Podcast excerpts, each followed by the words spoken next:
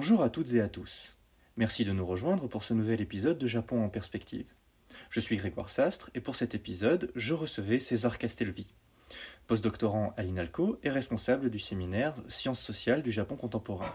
Il est spécialiste de sociologie et plus précisément des journalistes japonais. Il a traité de cette question dans une thèse de doctorat soutenue en 2018 à l'EHESS intitulée Le journaliste et son entreprise au Japon, études sociologiques du travail et des carrières dans un modèle professionnel en mutation.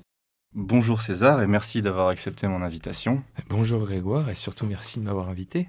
Avec plaisir. Donc, euh, eh bien, dans un premier temps, pour euh, donner à nos, à nos, auditeurs une idée euh, du, du milieu dont, dont, dont, tu vas nous, nous entretenir aujourd'hui, est-ce que euh, tu pourrais euh, nous exposer rapidement comment fonctionne la presse au Japon, quels sont les grands quotidiens, le lectorat, le, ainsi de toutes ces, toutes ces questions afin que voilà, qu'on puisse avoir une idée plus, plus claire avant d'aller un petit peu plus avant. D'accord. Alors, pour quelqu'un qui n'est pas du tout familier de, de, de, ce, de cette industrie euh, euh, et de ce monde professionnel dans, dans le cas japonais, euh, je dirais que la première, la première grosse particularité qu'on va trouver, c'est euh, un marché de la presse écrite qui est euh, particulièrement développé, qui est structuré de manière assez simple. En gros, il y a cinq grands quotidiens qui sont des quotidiens nationaux, mais avec en réalité un ancrage régional très très fort. Euh, donc il y a l'Asahi Shimbun, le Mainichi Shimbun, le euh, Sankei Shimbun, le Yomiuri Shimbun et euh, le Nihon Keizai Shimbun, le grand quotidien économique. Et euh, en dehors de, de, ces cinq grands quotidiens, quotidiens là, il y a euh, toute une série de quotidiens régionaux et locaux. Euh, les plus importants d'entre eux se trouvant quasiment à chaque fois dans, dans, dans, dans un département, on a un quotidien régional un petit peu majeur, quasiment pour tous les départements. Je passe sur les petits quotidiens locaux, hein, mais en gros, la presse écrite euh, quotidienne se structure comme ça. Cinq gros quotidiens euh, nationaux et tous ces quotidiens régionaux dans les départements. Et bah, les gens euh, qui, travaillent à l'intérieur, alors il n'y a évidemment pas que des journalistes hein, qui travaillent dans, les entreprises, il y a beaucoup d'autres services. Mais moi, mon, travail de, thèse a consisté à m'intéresser aux gens qui, dans toutes ces entreprises de presse, font le, le, travail de, production de l'information de manière un peu directe, hein, les gens qui écrivent les articles, les gens, les gens qui les éditent, euh, etc. Et je me suis intéressé à la manière dont, ils travaillent et à l'organisation de leur carrière notamment.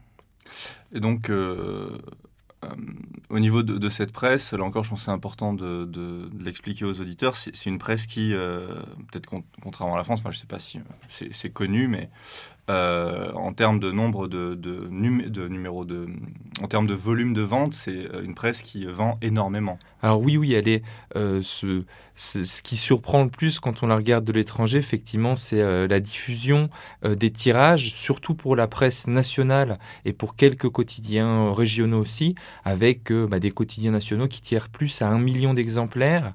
Euh, le plus important étant le, le Yomiuri Shimbun qui lui tire à 8 millions d'exemplaires. Donc c'est des gros gros tirages, c'est les plus gros tirages du monde hein, pour les euh, pour le, le, le Yomiuri Shimbun, l'Asahi ou le, le Mainichi Shimbun et faut essayer de comparer un petit peu avec les tirages qu'on aurait en France, à savoir que je pense que le quotidien national en France qui tire le, le plus pour l'instant, ça reste le. Euh... Alors il y a Ouest France qui est un grand quotidien régional qui lui doit être encore à 500 600 000 exemplaires par jour.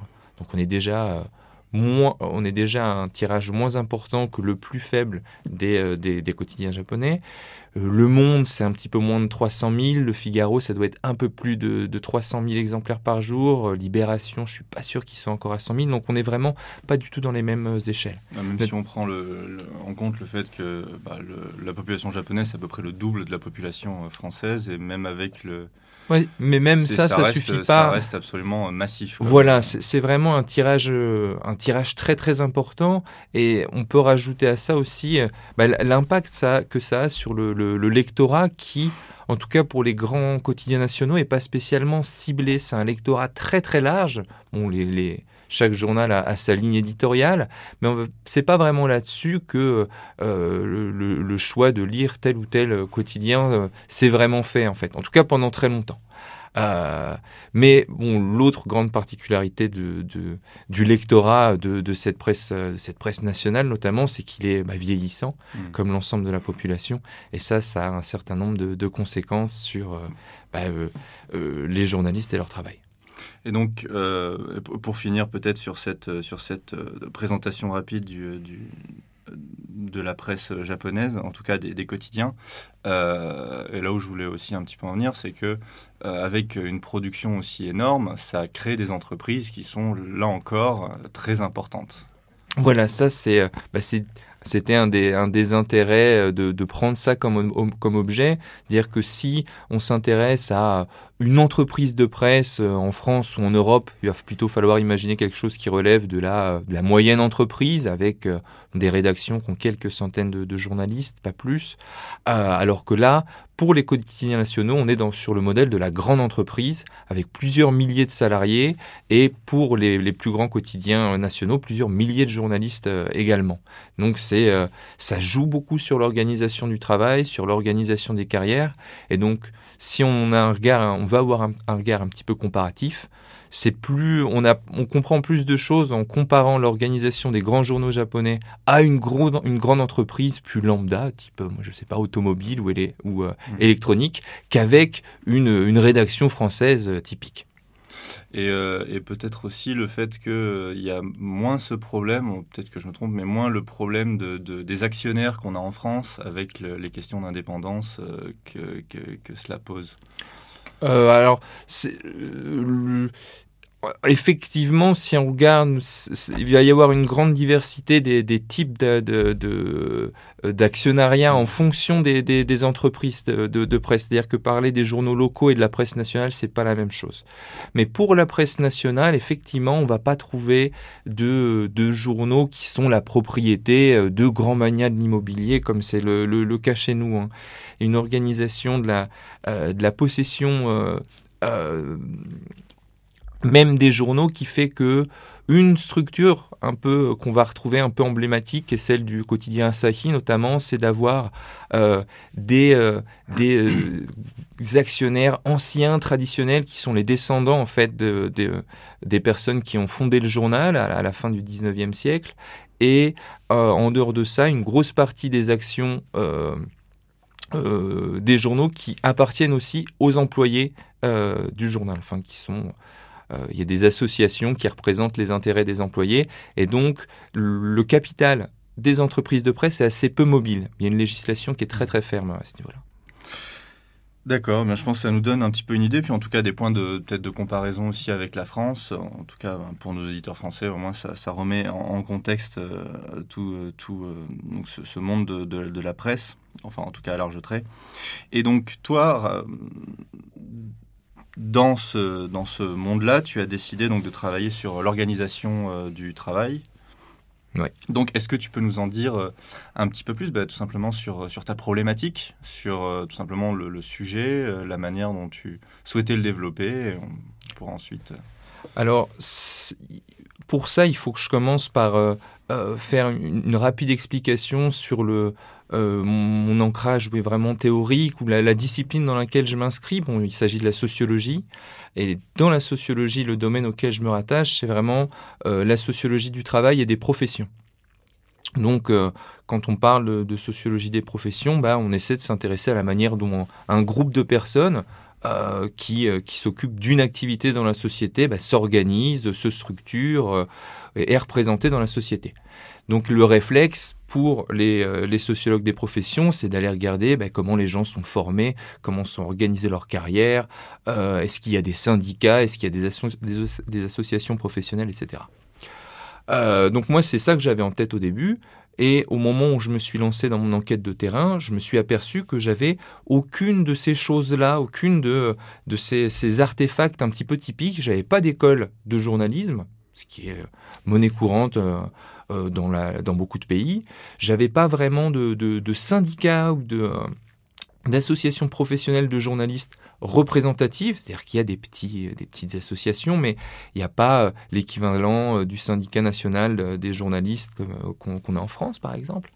voilà, j'avais des difficultés à distinguer vraiment la profession avec euh, ces, éléments-là. Et en même temps, comme on l'a dit tout à l'heure, bah, les journaux japonais, c'est euh, des grosses entreprises, il y a plein de journalistes, c'est le nom d'un métier, il y a des gens qui se revendiquent en tant que journalistes. Donc la première idée, c'était d'essayer d'expliquer un peu tout ça. Euh, comment ça se fait qu'on ait des entités aussi importantes et en même temps aucun des éléments qui structurent traditionnellement une profession.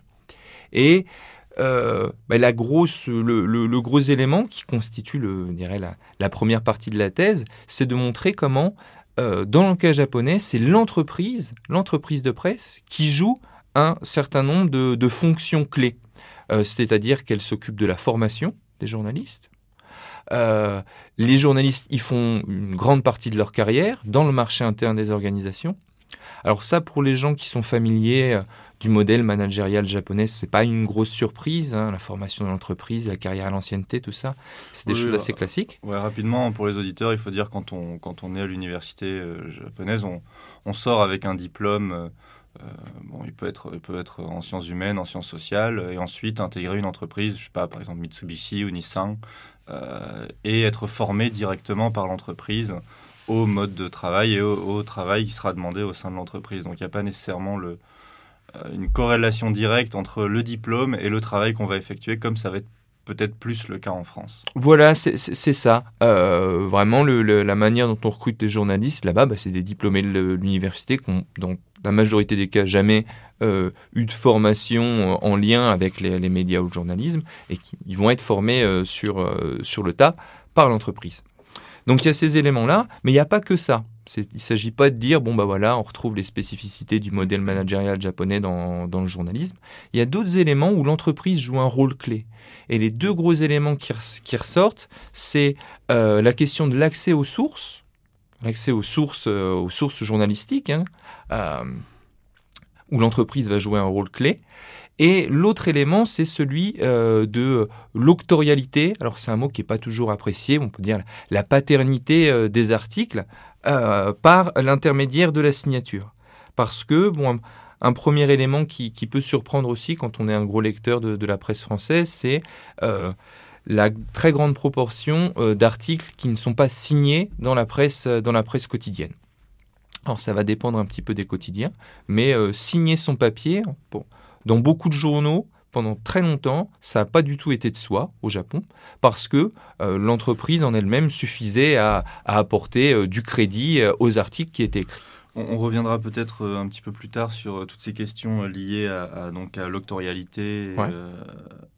Mais j'aimerais d'abord donc que tu peut-être que tu nous exposes donc plus avant les questions théoriques. Donc tu parlais de d'où tu viens théoriquement sur le sur le dans la sociologie du travail. Et euh, lié à ça, en fait, bah, la méthodologie, donc euh, évidemment, c'est des questions méthodologiques, la méthodologie que tu as employée toi, combien, euh, bah, quel a été ton terrain en tant que sociologue, hein, quelles ont été tes sources, donc si tu peux nous en dire un petit peu plus là-dessus. Alors, juste, je voudrais juste terminer parce que finalement, le, la problématique en elle-même, je ne l'ai pas explicité. Mais l'idée, c'est dans un premier temps, donc, de décrire la place de l'entreprise dans l'organisation de la profession et en même temps de voir comment la place de cette entreprise évolue euh, au, cours, euh, au cours du temps euh, sous l'égide de deux gros mouvements qui sont bah, les transformations du lectorat dont on a parlé tout à l'heure, qui ont des conséquences économiques sur les entreprises. En gros, si le lectorat diminue, les revenus diminuent et ça pose problème. Et l'autre élément, ce sont, ce sont, des transformations plus générales du marché du travail au Japon, à savoir la diminution de la main-d'œuvre disponible chez les diplômés de l'université, ou encore la féminisation de plus en plus forte du marché du travail, qui va aussi avoir des effets sur les effectifs des rédactions. Donc il y a en fait l'évolution de cette logique euh, centrée sur l'entreprise. Euh, c'est ça vraiment l'objet qui est analysé dans la thèse. Et donc pour faire ça, la, manière dont je m'y suis pris pour, mener mon enquête, alors c'est un processus assez long hein, qui a commencé euh, dans le cadre d'un master de sociologie que j'ai fait avant la thèse, où bah, tout en étant en France, en passant un petit peu de temps au Japon, j'ai rencontré pas mal de gens. Euh, et le, point de départ de l'enquête, c'était bah, des entretiens euh, euh, semi-directifs avec des journalistes qui me racontaient un petit peu leur carrière dans l'entreprise. C'était des entretiens biographiques assez classiques sur comment ils en sont venus à faire ce travail-là, comment est-ce qu'ils l'ont appris et quelles ont été leurs différentes positions dans une rédaction. Et bah, grâce à un financement que, que, j'ai obtenu, bon, j'ai eu l'occasion de, partir au Japon assez longtemps pour, euh, pour faire ce, cette enquête de terrain. Et grâce un petit peu aux rencontres, euh, bon, il y a eu plusieurs choses. Il y a eu un certain nombre d'observations euh, non participantes assez courtes. Ça pouvait durer 3-4 jours, une semaine dans, dans, un certain nombre de rédactions. il y a eu le Mainichi Shimbun, le Tokyo Shimbun aussi. Euh, j'ai euh, traîné aussi un petit peu à l'agence de presse Kyodo. Mais pour, euh, en lien un petit peu avec des, réseaux personnels, j'ai eu l'occasion de me faire embaucher en tant qu'assistant par un, grand quotidien national qui est l'Asahi Shimbun, dans lequel je suis resté pendant un peu plus de deux ans et où bah, j'étais là euh, au quotidien, je travaillais entre 3 et 4 jours par semaine euh, et euh, j'étais en, plein cœur de la rédaction, donc j'avais l'occasion d'observer les, gens travailler. En travaillant avec eux, bien sûr, de discuter, de poser des questions, aussi profiter de tous les, tous les moments de sociabilité qu'il y a en dehors du, du travail de, production des articles au quotidien. Hein. Et euh, finalement, c'est devenu un élément un petit peu euh, central de, de l'enquête, puisque bah, la thèse n'est pas centrée uniquement sur ce journal-là, mais il y a une grosse partie de description de l'intérieur de, de, la rédaction et de la manière dont euh, bah, les journalistes font carrière dans cette entreprise qui est basée sur, euh, euh, sur cette observation participante longue. finalement, donc tes recherches t'ont amené à constater. Qu'est-ce que qu'est-ce que tes recherches t'ont finalement amené à constater au niveau du, du parcours de ces des journalistes au sein de l'entreprise en fait? Comment se construit, on va dire le le parcours type d'un journaliste une fois qu'il est qu'il est recruté, je sais pas, par exemple par la Sachi Alors euh, les, parcours sont assez classiques et euh, prendre le cas de la Simon, en fait, ça nous permet d'apprendre des choses aussi sur l'organisation des carrières des autres quotidiens. donc l'organisation des carrières, elle est euh, assez souvent la même, où les, jeunes journalistes sont recrutés sans formation préalable et en général vont apprendre un petit peu le travail en étant envoyés dans des bureaux locaux, c'est-à-dire que tous les quotidiens ou même la NHK, c'est pareil, les grandes agences de presse ont en dehors des grandes rédactions à Tokyo, Osaka, tout un tas de réseaux de, bureaux locaux dans des villes de taille moyenne, dans des petites villes parfois aussi, qui sont disséminés sur tout le pays. Et les journalistes sont envoyés dans ces bureaux-là pour euh, se former en allant couvrir euh, la vie politique locale, euh, les, faits divers locaux, les événements sportifs, les événements culturels. C'est une période de formation qui est assez longue, hein, qui dure en général, ça dure 4, 5, euh, voire 6 ans, ça a tendance un petit peu à se rallonger. Euh, et hum, il se forme pendant ces années-là en étant un petit peu guidé par les aînés dans l'entreprise, qui sont des journalistes un petit peu plus vieux, qui eux ont une expérience dans des grandes rédactions, mais sont envoyés en région euh, bah, avec ces objectifs de formation ou aussi pour répondre aux besoins, aux, besoins humains de l'entreprise. Et cette question des passages en région, euh, des passages dans des grands centres et des retours en région, avec vraiment des, allers-retours hein, pour, beaucoup d'entre eux, c'est quelque chose qui, vient, qui est vraiment au, cœur de beaucoup de carrières de reporters.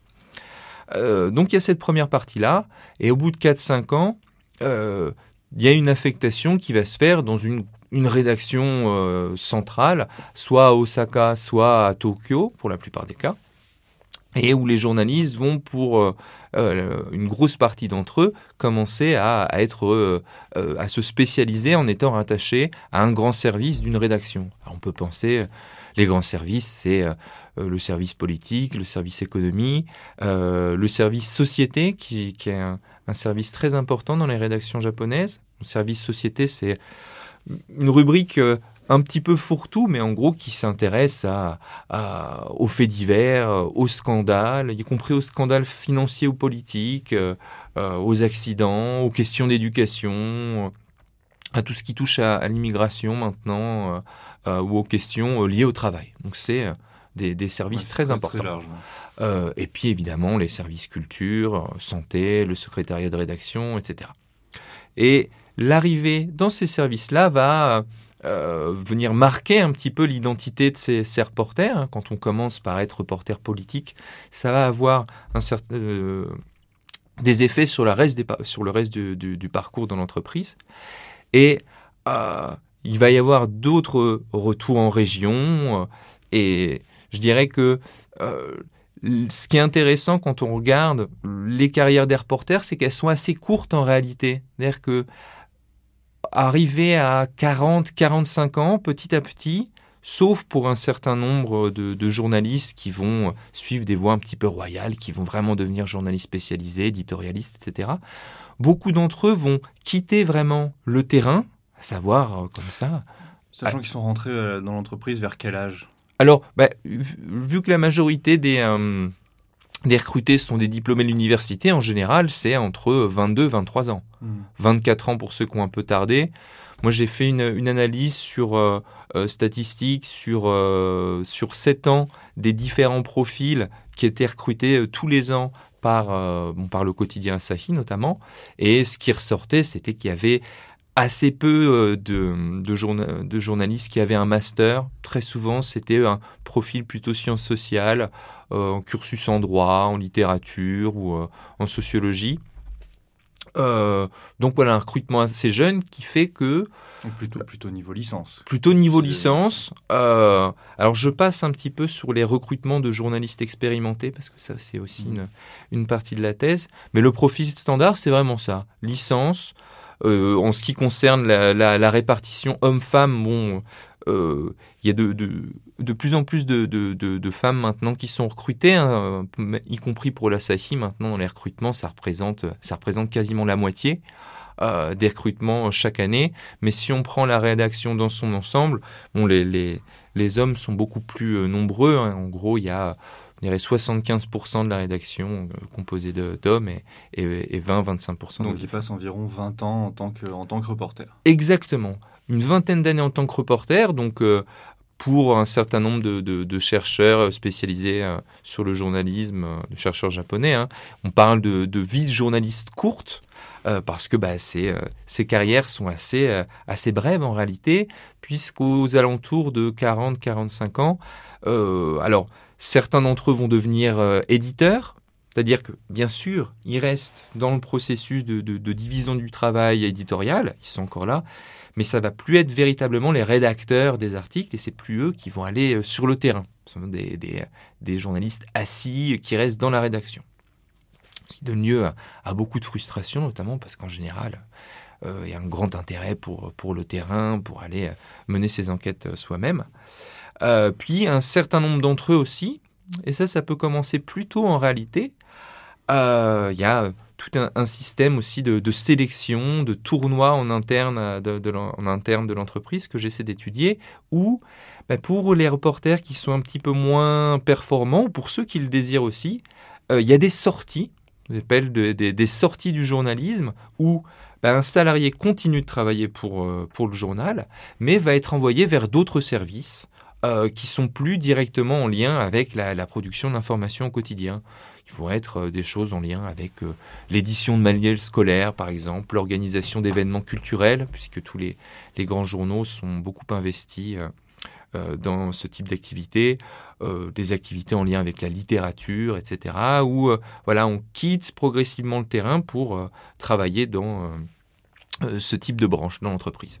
D'accord. Et donc, dans ces, dans ces carrières, on va peut-être donc aborder toutes les questions liées en France, j'imagine que euh, dans notre cadre de, de, pensée par rapport au journalisme, c'est un petit peu lié, toutes les questions doctorialité, ainsi de rapport aux sources. Euh, et donc, j'aimerais que tu nous entretiennes euh, de ce concept des clubs de presse, qui est, je pense, assez particulier à la presse japonaise. Comme endroit, le lieu de, de, contact en fait avec les sources, notamment politiques alors, les, clubs de, de presse, c'est une grosse question. On dirait que dans la majorité des cas, si les gens qui ont un intérêt pour la question de l'information au Japon ont entendu parler de ça, c'est un, système assez décrié. Moi, j'essaie de, décrire de manière euh, en prenant un petit peu de distance, puisque ce, qu'on observe en réalité, c'est pas tellement différent de, de, systèmes d'interaction entre journalistes et sources qui existent dans d'autres pays. Alors un club de presse, c'est ni plus ni moins qu'une association de journalistes qui sont chargés de couvrir en priorité une institution. Alors une institution, ça peut être euh, une administration, un ministère, euh, une mairie, une, une, préfecture départementale, un commissariat, une grande entreprise. Certaines grandes universités ont leur, propre club de presse. Et il y a chaque entreprise, en tout cas celles qui en ont les moyens, celles qui peuvent, vont accréditer un certain nombre de leurs reporters à ces clubs pour qu'ils couvrent en priorité euh, ces institutions. Donc, vous avez par exemple, dans le quotidien que j'ai étudié, il y avait euh, euh, une, une, petite dizaine de, de, journalistes qui étaient accrédités spécialement au club de presse du, du, du procureur de Tokyo euh, voilà, qui était là-bas en permanence, enfin le bureau du procureur, hein, qui se situe à côté euh, euh, de la Cour suprême, qui sont des journalistes qui sont là-bas voilà, en permanence, qui ont leur bureau, qui sont en contact permanent avec ben, les fonctionnaires qui travaillent au bureau du procureur, qui sont aussi en contact permanent avec leurs collègues travaillant pour les, autres médias, des collègues qui sont aussi un petit peu rivaux hein, dans la, course à l'exclusivité. Et cette organisation euh, de poules de journalistes accrédités à la couverture d'une institution, euh, c'est quelque chose qu'on va retrouver aussi euh, en France. Hein. Si, vous, si vous allez regarder le, le, club des journalistes qui sont chargés de couvrir l'hôtel de ville à Paris, c'est organisé de manière assez similaire. Vous avez la même chose à l'Élysée, vous avez la même chose à l'Assemblée. aux États-Unis, il y a le club des journalistes qui couvre la Maison Blanche, etc. Là où les clubs de presse japonais, ils ont euh, vraiment des choses qui sont qui, relèvent du, spécifique. Euh, moi, j'en relève deux éléments. Le premier, c'est euh, une, une systématisation à l'ensemble du territoire. C'est-à-dire qu'on ne se limite pas aux grandes institutions, voilà, au, au, cœur de l'État ou au, au, monde économique à Tokyo ou à Osaka on retrouve ces clubs, y compris en région, y compris dans des villes de province, y compris dans des petites villes parfois, dans des mairies où euh, bah, vous avez un, club où il y a 5-6 journalistes qui sont là, euh, qui viennent des médias locaux. Bon, les, grands quotidiens nationaux, ça les intéresse euh, pas forcément autant. Mais donc il y a cette systématisation à l'ensemble du territoire. D'où le fait qu'on parle de système, hein. c'est parce que on en trouve vraiment partout. C'est très difficile à compter, il y en aurait environ 800, mais il y en a peut-être un peu plus que ça. Et l'autre spécificité, c'est la manière dont on y accède. Et je dirais que le cœur du débat est là, puisque pour les petits clubs locaux, bon, en général, c'est euh, assez, euh, assez facile d'y avoir accès. Il suffit de connaître quelqu'un. On, euh, peut, comme ça, occuper un bureau quand on en a besoin, en étant pas complètement anonyme, mais en ayant quelques relations. Pour les clubs les plus importants, euh, les clubs proches du pouvoir, etc., euh, l'accès au club se fait par euh, un détachement par l'entreprise. C'est-à-dire que chaque entreprise va envoyer un de ses salariés dans le club. donc ça marche pour la presse écrite et pour les chaînes de télévision. En revanche, pour toutes les personnes qui ne sont pas des salariés, et j'insiste sur le, statut de, de salarié, pour les personnes qui ne sont pas des salariés, l'accès à ces clubs est très difficile. Il n'est pas complètement fermé, il peut faire des demandes, on peut avoir des, dérogations pour assister à une, conférence de presse pendant un moment, mais on ne va pas avoir accès aux distributions de documents, on ne va pas forcément pouvoir poser des questions. Et donc ça, ça met sur la touche ben, tous les journalistes qui travaillent en freelance, Hein, qui ne sont pas euh, salariés euh, d'une grande entreprise de presse ou euh, d'une chaîne de télévision. Ça met sur la touche les journalistes de la presse magazine. C'est un petit peu surprenant parce qu'ils peuvent être aussi parfois salariés. Alors, en fait, dans la presse magazine, il y a beaucoup plus de freelance aussi, Mm. mais la presse magazine est mise sur la touche aussi. Et là où euh, ça fait aussi euh, beaucoup parler, et c'est pour ça que ce thème est connu à l'étranger, ça met euh, aussi sur la touche les journalistes qui travaillent pour les médias étrangers qui aussi, euh, même s'ils travaillent parfois pour de grosses organisations, n'ont pas euh, un accès permanent à ces clubs. Et donc, la conséquence de ça, c'est que ça donne un monopole d'accès bah, aux sources institutionnelles. Il faut comprendre que quand, on lit un journal ou quand on regarde euh, une émission de télévision, euh, les deux tiers des informations qu'on nous propose viennent de ces sources institutionnelles. Ce sont les ministères, euh, les grandes administrations, bon, les commissariats, etc. La grosse majorité des nouvelles viennent de ce genre de- d'institutions. Et donc si on n'y a pas accès, le travail est quand même euh, très limité. On est obligé de faire ces investigations sur d'autres domaines. C'est vrai qu'il y, a- un rapport entre qui qui est assez, assez intéressant. euh, D'où vient euh, l'information qui, qui, en un sens, fournit l'information On a, on a l'idée du journaliste qui interroge ses sources dans des rues sombres, passe des coups de fil anonymes, enfin pour que les gens, pour que les sources soient pas découvertes. Tout ce travail. Mais c'est l'idée que c'est lui qui le fait. Alors que là, ce que tu nous décris finalement, c'est que, je, je dis pas que ça ne fonctionne pas aussi comme ça euh, ailleurs, hein, mais Là, ce que tu nous décris, c'est finalement que le journaliste, son travail, euh, bah, par exemple, l'Asahi ou le Mainichi, lui dit Bon, écoute, euh, toi, tu vas être euh, accrédité au ministère des Finances.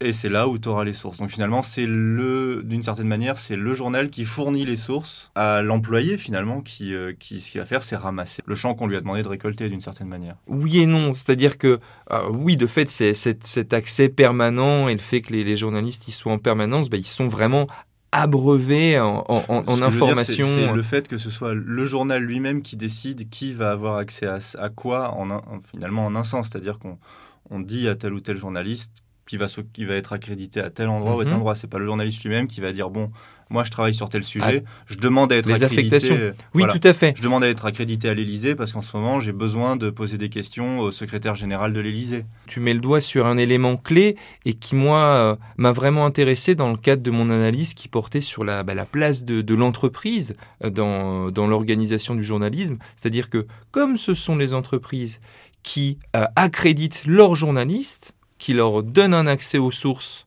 mais qui, dans certains cas, reprennent cet accès en les envoyant euh, euh, couvrir un autre domaine, euh, l'accès aux sources, en réalité, ne revient pas aux journalistes, mais aux entreprises. Et c'est ça, ça c'est vraiment un, élément fondamental de, de, l'analyse de ces clubs, donc qui, dépasse un petit peu les, critiques sur la question de leur, de leur caractère monopolistique. Encore une fois, ce sont les entreprises qui donnent l'accès.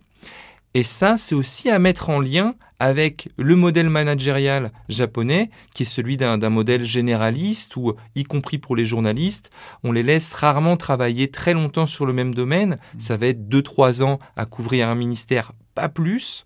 Euh, donc il y a une très très, fort rota- une très très forte rotation du personnel.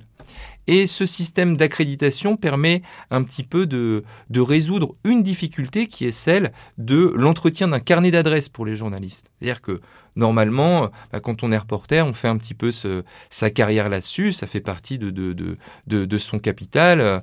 Euh, on est un bon reporter, surtout quand on a un bon carnet d'adresses et qu'on a des contacts dans beaucoup de, de, de mondes différents.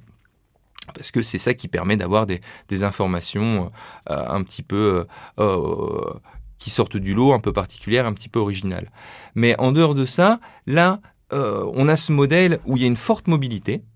Les journalistes re- restent rarement plus de 2-3 ans. Et moi, ce que j'ai constaté, c'était bah, des difficultés justement à, à garder ce carnet d'adresses, des frustrations aussi, puisque bah, quand euh, le- le- l'entreprise le, décide, eh ben, on peut perdre son accès à une source alors qu'on connaissait très très bien les gens Mhm. qui, euh, qui, euh, qui travaillaient, euh, qui travaillaient dans, dans, dans la, dans la source en question, hein, les, les fonctionnaires d'un ministère, etc. Ça ne veut pas dire que les journalistes vont pas les voir un petit peu à côté aussi, hein, mais il y aura plus cet accès direct, simple et officiel, puisque cet accès aux sources revient davantage aux entreprises. Je pense que ça nous amène à, la question de l'octorialité euh, dans, le- dans la presse japonaise. Est-ce que, euh, dans ce que tu as pu observer, je sais pas, c'est pas le cœur de ton sujet, mais dans ce que tu, as pu observer, est-ce que ce type de fonctionnement empêche des reportages sur des scandales euh, il y, a, beaucoup de critiques là-dessus. Moi, je pense pas. Hein. Euh, ce que ce que ce que je décris, bon, c'est c'est des tendances, c'est des, des, des, constats sur des, des, des, petites difficultés de travail au quotidien. Mais quand un reporter met le doigt sur quelque chose sans qu'il y ait quelque chose à creuser, euh, il va faire des pieds et des mains pour arriver à avoir des contacts d'une autre manière. Mmh. non, non, il y a c'est pas c'est pas euh, une organisation de l'accès aux sources qui va tout bloquer. Hein. Ce qui est certain, c'est que pour les reporters qui sont accrédités à, ces clubs, ils sont particulièrement occupés. Hein. les journées sont, euh, ils sont vraiment tout le temps. Euh, on les abreuve de, rapports. De, j'avais passé un petit peu de temps dans le club d'une mairie d'une mairie d'une grande ville dans, dans le centre du pays et j'étais là en train à côté du journaliste en train de regarder ce qu'il faisait. Bon il passait ses coups de fil tout ça. Et puis j'avais l'impression que toutes les demi-heures il y avait euh, une secrétaire du service communication qui, venait lui apporter des rapports qui posait ça qui posait ça sur la table. Puis lui il me regardait il me disait bah voilà va falloir que je jette un œil à tout ça euh, essayer de voir s'il y a des choses un petit peu intéressantes. Et donc il y a une tendance de ces sources à abreuver au maximum les euh, journalistes en information, mmh. quitte à les noyer un petit peu. Et le travail des journalistes qui sont à l'intérieur de ces clubs, ça va, ça va être essayer justement de ne pas se faire noyer dans tout ça, d'essayer d'aller repérer d'autres choses, de mettre le doigt sur euh, des, euh, des points un petit peu un petit peu bizarres. Ça peut être la question de, de, budget, d'événements qui sont annulés un petit peu soudainement. Il y a tout un tas de, de choses. Mais euh, le but du jeu pour eux, c'est d'arriver à garder une initiative sur euh, ces sources qui sont euh, très très actives, d'autant plus qu'elles elles sont en contact en, permanence. Mmh, bien sûr. Et donc, ce rapport à l'octorialité, on y arrive. comment est-ce que toi, tu le, tu le, tu le décris? Parce qu'on on peut on peut considérer que voilà le, journal, étant donné que c'est lui qui fournit les sources, ainsi de suite, ça pourrait être de loin l'idée que euh, il s'arroge finalement, c'est l'assassin qui produit quelque chose plus qu'un journaliste particulier. Mais j'imagine que ça n'est pas aussi simple que ça. Et Alors, les, origines de, ce, de, ce, nom, cette non-signature euh, se trouvent euh, Effectivement, en plus pour le quotidien Sahis, ce qui est un peu spécial, c'est que lui a adopté la signature euh, systématique, mais en réalité c'est assez récent, hein. ça a une, dizaine d'années, une petite quinzaine d'années maintenant. Et jusqu'aux années 90, c'était pas, c'était très peu le cas. C'est en mutation actuellement euh, ce, rapport à la signature. Alors c'est acté maintenant, mais c'est intéressant de voir qu'il y a encore des débats. Alors, je commence simplement sur ce qui continue de justifier euh, l'anonymat systématique euh, ou quasi systématique des articles dans encore un grand nombre de quotidiens. Si euh, on ouvre les pages du Yomi Oli Shimbun comme ça ce matin, il y aura assez peu d'articles signés, c'est à peu près certain. Pareil pour le, Nihon Keizai Shimbun. Et les raisons qui sont données le plus généralement, c'est alors, bah, la, question de l'organisation du travail et de la division du travail, où bah, derrière un papier euh, qui fait, euh, je sais pas, pas forcément un papier, un article de une très très long, mais y compris des, articles de, taille euh, assez réduite. En réalité, il n'y a jamais qu'une personne qui a travaillé. Il y a toujours plusieurs reporters qui ont pu aller chercher les informations, un reporter qui va s'occuper du travail de, rédaction véritablement, hein, qui n'est pas forcément celui qui a été chercher les infos, euh, il va y avoir un éditeur, il va y avoir des secrétaires de, rédaction, etc. Et donc, la conscience qu'il y a euh, cette division du travail très très large et que beaucoup de gens ont participé, ça a longtemps constitué un moyen de, bah, de justification. Pourquoi est-ce qu'une personne viendrait signer alors qu'en réalité, on est beaucoup à travailler là-dessus? Donc c'est aussi à mettre en connexion avec les effectifs dans les rédactions qui parfois sont très très importants. Encore une fois, on parle de euh, rien qu'à euh, la rédaction euh, centrale de, Tokyo, ça fait plus de 1000 journalistes, mmh. des services où le service société, il y a plus de 100 journalistes qui travaillent à l'intérieur, c'est très très délicat. Ensuite, plusieurs autres raisons qui sont souvent avancées. Il y a une connexion avec la question des clubs, notamment, hein, et des journalistes qui sont en permanence accrédités là-bas. C'est-à-dire que quand vous arrivez, vous euh, avez des informations un petit peu sensibles sur euh, bon, des choses qui se sont passées dans un ministère, c'est un petit peu euh, délicat pour les journalistes de venir mettre leur nom directement dans l'article qui met le doigt sur des problèmes repérés, parce que tout le monde se connaît dans un club, les gens passent tout leur temps ensemble et il y aurait des risques que le fonctionnaire du ministère qui a, qui transmis l'information, hein, la source, soit découverte et bah, subisse des réprimandes de la part sa, de sa hiérarchie, etc. Et donc, le fait d'anonymiser les articles, c'est un moyen de dire, bah non, c'est pas forcément euh, notre journaliste qui était dans le club qui a eu l'info, etc. ça ne veut pas dire qu'il n'y a pas des répercussions, mais c'est un argument récurrent qui m'a été donné. C'est parce que bah il y a euh, ce système des clubs, c'est un petit peu délicat de signer systématiquement. c'est vraiment un, élément qui, euh, qui est très très très souvent cité. Après, j'imagine que la critique principale face à un, tel... Enfin, deux critiques, j'imagine. C'est la première, l'idée qu'il y aurait une absence de reconnaissance du journaliste qui aurait fait le travail, mais comme tu l'expliquais, ils peuvent être plusieurs à avoir travaillé sur un article et pas... après, pourquoi ne pas donner le nom de chacun des journalistes aussi hein euh, Ça peut aussi être une... Mais c'est euh, aussi euh, l'idée de... J'ai le terme anglais qui vient, de l'accountability. le Responsabilité. exactement, merci. La, responsabilité, en fait, face à l'information. C'est-à-dire que, bon, euh, vous avez écrit une bêtise dans tel article, c'était faux. Bah, qui est-ce qu'on peut aller voir euh, Et si, évidemment, en face de, en face de, la, la personne qui remarque ça, euh, c'est le journal entier, finalement, bah, j'imagine que ça devient peut-être plus difficile d'avoir, pour un journaliste individuel, en fait, d'avoir ce sens des responsabilités face aux informations qu'il peut euh, transmettre.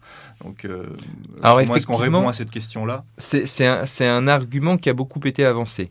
Alors, il faut comprendre que Bon, cette, cette, cette, signature, elle s'est euh, développée dans un certain nombre de quotidiens. Moi, j'en ai étudié deux. Hein. Bon, l'Asahi, pas parce que j'y étais, mais parce que c'est un des grands quotidiens nationaux qu'il a adopté de manière systématique au milieu des années 2000.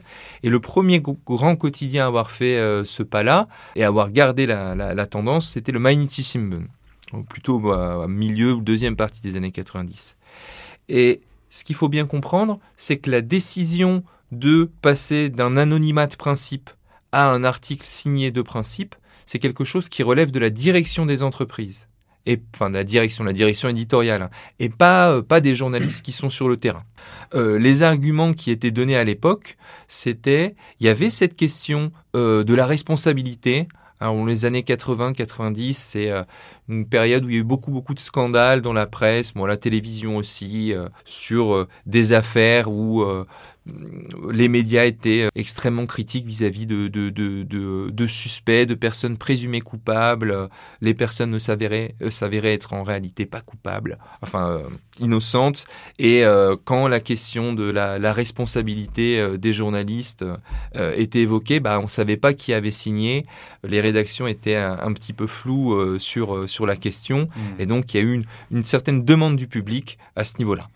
Et l'autre élément qui lui répond plus à euh, des considérations euh, euh, éditoriales, on pourrait presque dire marketing, c'était de considérer que avoir une plus grande visibilité sur les gens qui font l'information au quotidien, c'était aussi un moyen de fidéliser les lecteurs. Hmm. C'était un argument vraiment avancé. Une forme de, star system. Euh. Exactement. Euh, on, peut, on peut parler d'une une, espèce de starification volontaire des effectifs, hein, des, des, journalistes salariés, en se disant, bah voilà, on va arriver à faire ressortir des noms, euh, ça va fidéliser des, des, des lecteurs sur certains reporters dont ils apprécient les articles, etc. Et donc, il faut qu'on augmente la signature pour ça. évidemment, tout le monde ne va pas être d'accord euh, sur, euh, sur ces décisions-là. Ça va donner lieu à des problèmes. Euh, donc j'aimerais, dans, le temps qui, nous reste, et parler notamment donc des jeunes générations. alors sur, pour plusieurs raisons. D'une part, peut-être parce que les jeunes générations ont envie de mener des vies différentes par rapport à ce qu'est la vie d'un journaliste, qui, a priori est une vie assez difficile. Mais aussi et surtout, euh, j'aimerais aborder la question de la féminisation euh, au sein des, euh, rédactions japonaises et, la manière dont les femmes, qui, comme tu le notais au début, sont de plus en plus nombreuses à être recrutées dans ces entreprises. À quel poste elles se retrouvent? Est-ce qu'elles sont traitées d'égal à égal avec leurs collègues masculins? Alors, il y a beaucoup de choses à dire sur ce thème. Euh, bon, déjà, l'élément principal, c'est que, comme, ça a déjà été dit, du point de vue des recrutements, il y a de plus en plus de femmes qui sont recrutées, ça c'est un fait. Euh, le deuxième élément, c'est que pendant très longtemps, il y a eu une grosse tendance à...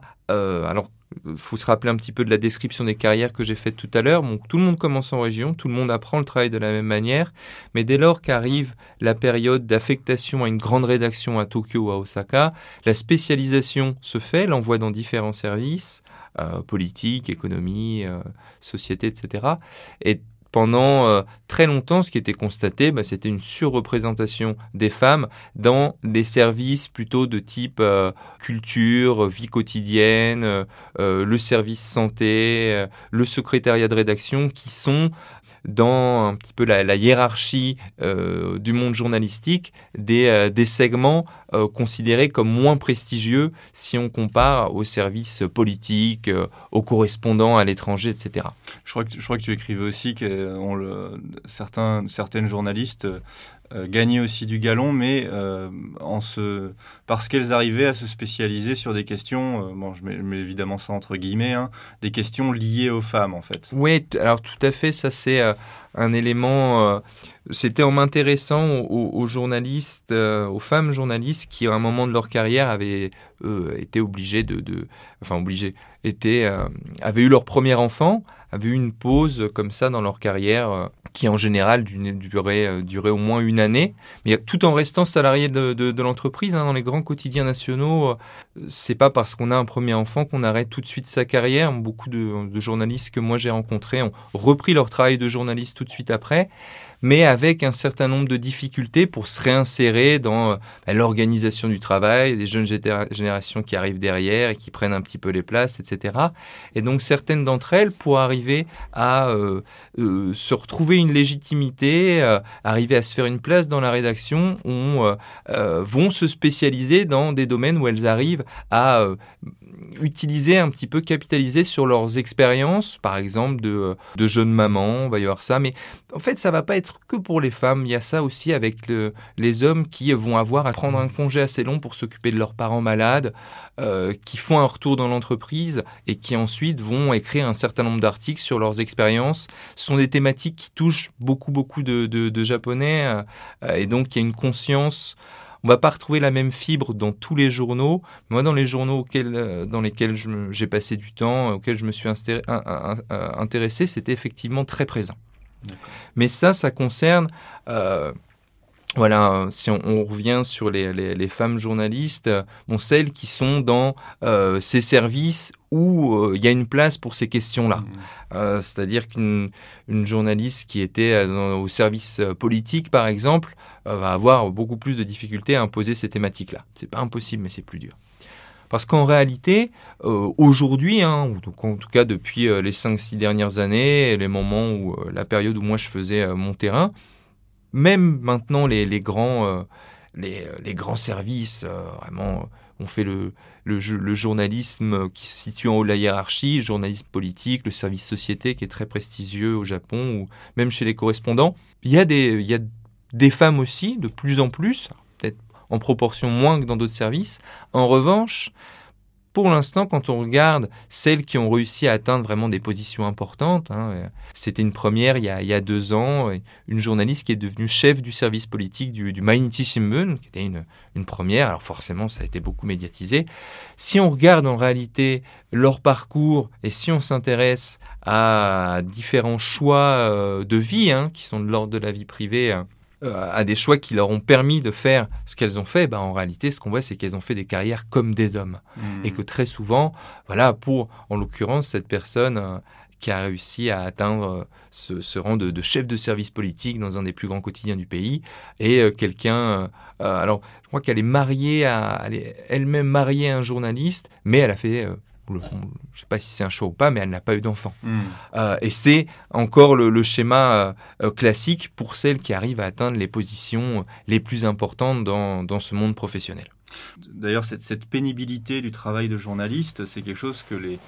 C'était quand même un travail assez désirable avant, et ça l'est de moins en moins, en partie parce que c'est un travail qui est aussi très pénible dans les premières années. Alors c'est effectivement aussi une des dimensions de la thèse d'essayer de mettre le, doigt sur cette question-là. euh, la question de, la relation entre les conditions de travail dans un monde professionnel donné et la thématique plus large de bah, la main-d'œuvre disponible sur le, marché du travail euh, euh, dans le Japon contemporain. Et ce qui est certain, c'est que dans les années 80, 90, même début des années 2000, parmi le choix des les, choix de carrière des diplômés des grandes universités à Tokyo ou à Osaka, bon, il y avait quelques euh, quotidiens euh, nationaux qui arrivaient très souvent en haut des classements, qui étaient vraiment, euh, qui faisaient partie des, des, entreprises qui faisaient un petit peu rêver. Mmh. Pas forcément en lien avec le contenu même du travail, mais bon, l'Asahi ou le Yomiuri, c'est vraiment des, des, noms qui étaient assez incontournables. Et ce qu'on observe, c'est que c'est des entreprises qui, qui disparaissent des classements. des classements de popularité des entreprises hein, qui sont faits chaque année pour les, les étudiants qui font leur recherche d'emploi, hein, le Katsudo, la presse quotidienne a complètement disparu en l'espace d'une quinzaine d'années. Et euh, ce qui ressort de ça, effectivement, c'est la question de la pénibilité du travail. Alors je me suis beaucoup intéressé à la question de l'articulation vie professionnelle, vie privée chez les journalistes. Et effectivement, euh, ce qui ressort, c'est que au moins pendant toute cette période où on est vraiment reporter de terrain, euh, a fortiori quand on est dans les, les services euh, politiques, sociétés, c'est une forme de travail 24 heures sur 24 où on, alors bon, les Japonais qui travaillent beaucoup, ça c'est un truc assez classique, hein. mais là on est euh, dans une, activité qui structurellement vient solliciter euh, bah, les travailleurs à euh, des, horaires complètement improbables, puisque quand il y a un gros accident, ça peut arriver en plein milieu de la nuit. une catastrophe naturelle, ça peut arriver à n'importe quel moment, il n'y a pas de congé, il n'y a pas de, de journée on ne travaille pas le dimanche. Et sur le long terme, ce sont des choses qui fatiguent beaucoup qui sont sues, c'est-à-dire qu'il y a une réputation euh, euh, du, monde journalistique comme un monde physiquement euh, difficile. Et ce qui m'avait surpris pendant mon enquête de terrain, c'était notamment des participations à des réunions d'information pour le, jeune, pour les, étudiants intéressés par une carrière dans les, dans les médias, mmh. et où la Alors il y avait des représentants euh, euh, de chaque journal, de chaque chaîne de télé qui étaient là pour dire ouais chez nous ça se passe comme ça, c'est super intéressant, on peut rencontrer des gens euh, proches du pouvoir, tout ça. Et ce que je repérais, c'était que les questions posées par les étudiants portaient pas sur le, métier en tant que tel, mais portaient sur les conditions de travail. Hmm. Est-ce que euh, on va avoir, euh, est-ce qu'on a du temps un petit peu pour les vacances? Est-ce qu'on est vraiment obligé de travailler jusqu'à 3 euh, heures du matin? Est-ce qu'il faut vraiment continuer d'aller boire avec les sources après le travail, etc. Donc j'ai constaté qu'il y avait une réelle inquiétude sur ce sujet-là. Et effectivement, quand on discute avec les recruteurs dans la presse, dans la presse écrite, c'est clairement un, sujet de, difficulté où eux se retrouvent euh, bah voilà, avec un nombre d'étudiants qui vient frapper à leur porte qui, est, qui diminue de fait bah parce que bah, il y a aussi moins d'étudiants chaque année, hein, ça c'est un constat, et en même temps la dure réalité qui est celle de bah oui oui c'est un travail qui est dur, oui alors pour les oui il y a, a peut-être moins de temps pour se reposer que dans que dans d'autres industries euh, etc. Et donc, bah, partant de, tous ces travaux sur, euh, euh, l'organisation du travail et le travail des journalistes dans les grandes entreprises de presse, euh, où est-ce que cela te mène dans le futur pour tes recherches futures? Quel, quel sujet tu souhaites, enfin tu abordes peut-être déjà maintenant ou tu souhaites aborder dans les années à venir?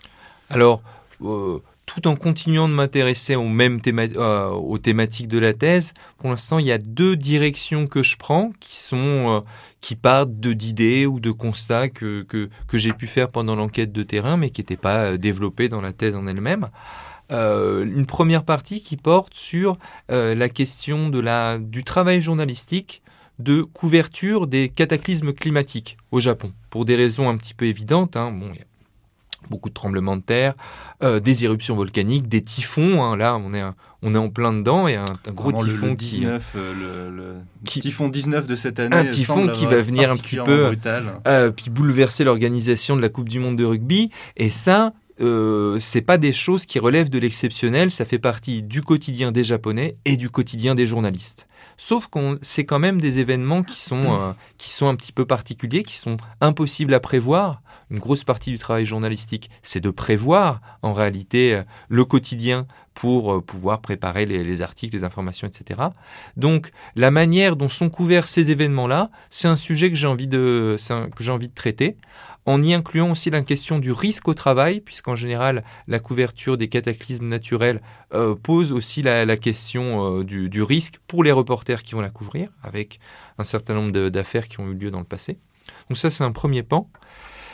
Et la deuxième direction que je suis en train de prendre euh, est celle de la question des relations entre la situation économique dans les médias d'information, alors le but du jeu aussi, c'est aussi d'élargir hein, l'objet de la recherche, plus uniquement à la presse écrite, mais d'inclure euh, la télévision euh, et dans une certaine mesure euh, la presse magazine ou la presse en ligne.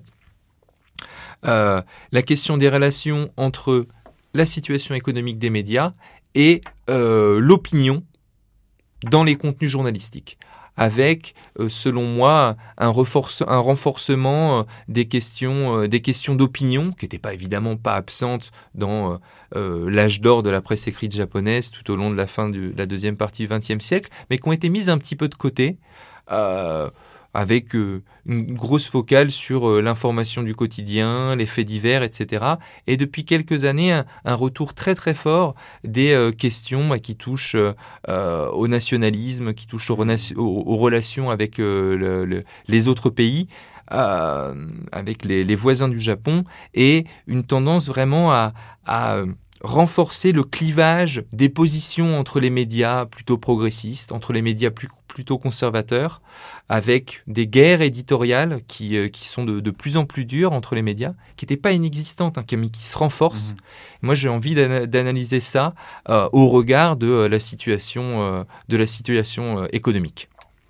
Très bien. Et donc ces travaux, tu les as déjà euh, débutés? Peut-être que tu as déjà commencé une enquête euh, sociologique sur le terrain ou est-ce que tu as prévu de le faire? Alors, c'est des choses qui sont un petit peu commencées au cours de, rencontres, de quelques entretiens que j'ai pu faire au cours de mes derniers euh, passages au, Japon au début de l'année.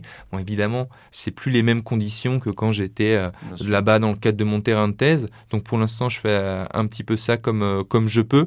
Donc c'est vraiment la, première phase de développement de, de ces nouvelles enquêtes, mais qui j'espère vont déboucher sur euh, euh, des terrains un petit peu plus longs pour avoir des, matériaux de, première main. Bah, je te le souhaite en tout cas donc, euh, pour terminer, je rappelle bah, que tu t'occupes euh, du séminaire euh, des sciences sociales donc, qui se fait entre l'INALCO et Paris 7. Est-ce que tu peux nous en, dire juste un petit peu plus? Alors oui, c'est le, séminaire Sciences sociales du Japon contemporain, qui est un séminaire financé par la, Fondation du Japon, co-organisé par Paris Diderot et, l'INALCO, et dont je, m'occupe avec, avec Kanae Salugasawa, qui est ma collègue. Et euh, dans le cadre de séminaires, chaque semaine, euh, ou quasiment chaque semaine, on invite un chercheur, euh, en général français, européen, parfois japonais, des chercheurs qui sont spécialisés sur la société japonaise contemporaine, en sociologie, en sciences politiques, en droit, en anthropologie, et qui viennent nous présenter leurs derniers travaux euh, dans le cadre d'une discussion qui dure une heure, euh, entre une heure et une heure et demie. C'est le jeudi soir de 17 à 19 heures. Et pour tous les gens qui s'intéressent à la société japonaise contemporaine, c'est une occasion euh, géniale et assez rare d'avoir des présentations de travaux récents de chercheurs qui ne sont pas forcément dans les, les, les, les principaux réseaux de la japonologie française qui viennent là nous, nous, nous présenter leurs travaux. Donc ça se fait à la Paris Diderot, c'est organisé à Paris Diderot, quatrième, étage. Et, euh, et c'est complètement ouvert euh, euh, au public. Alors, il y a aussi euh, les euh, mises en ligne des vidéos de chaque intervention de chercheur qui sont disponibles sur le, site internet du séminaire. Il suffit de taper Sciences sociales du Japon contemporain. C'est assez facile à trouver sur, sur Internet. Et donc, il y a la possibilité de voir ce qui s'y raconte et les recherches qui y sont présentées assez facilement. Un travail important de diffusion, donc. Eh bien, pour conclure, je, bah, je, remercie, je te remercie à nouveau, euh, César, d'avoir participé euh, à cet entretien. Et merci à toi pour cette occasion. Euh, donc, vous trouverez une bibliographie indicative des travaux de, César et du sujet dans la description de l'enregistrement. Je souhaite également remercier l'INALCO et Thierry Jiking pour avoir rendu possible l'enregistrement. Donc, merci pour votre écoute et à très bientôt.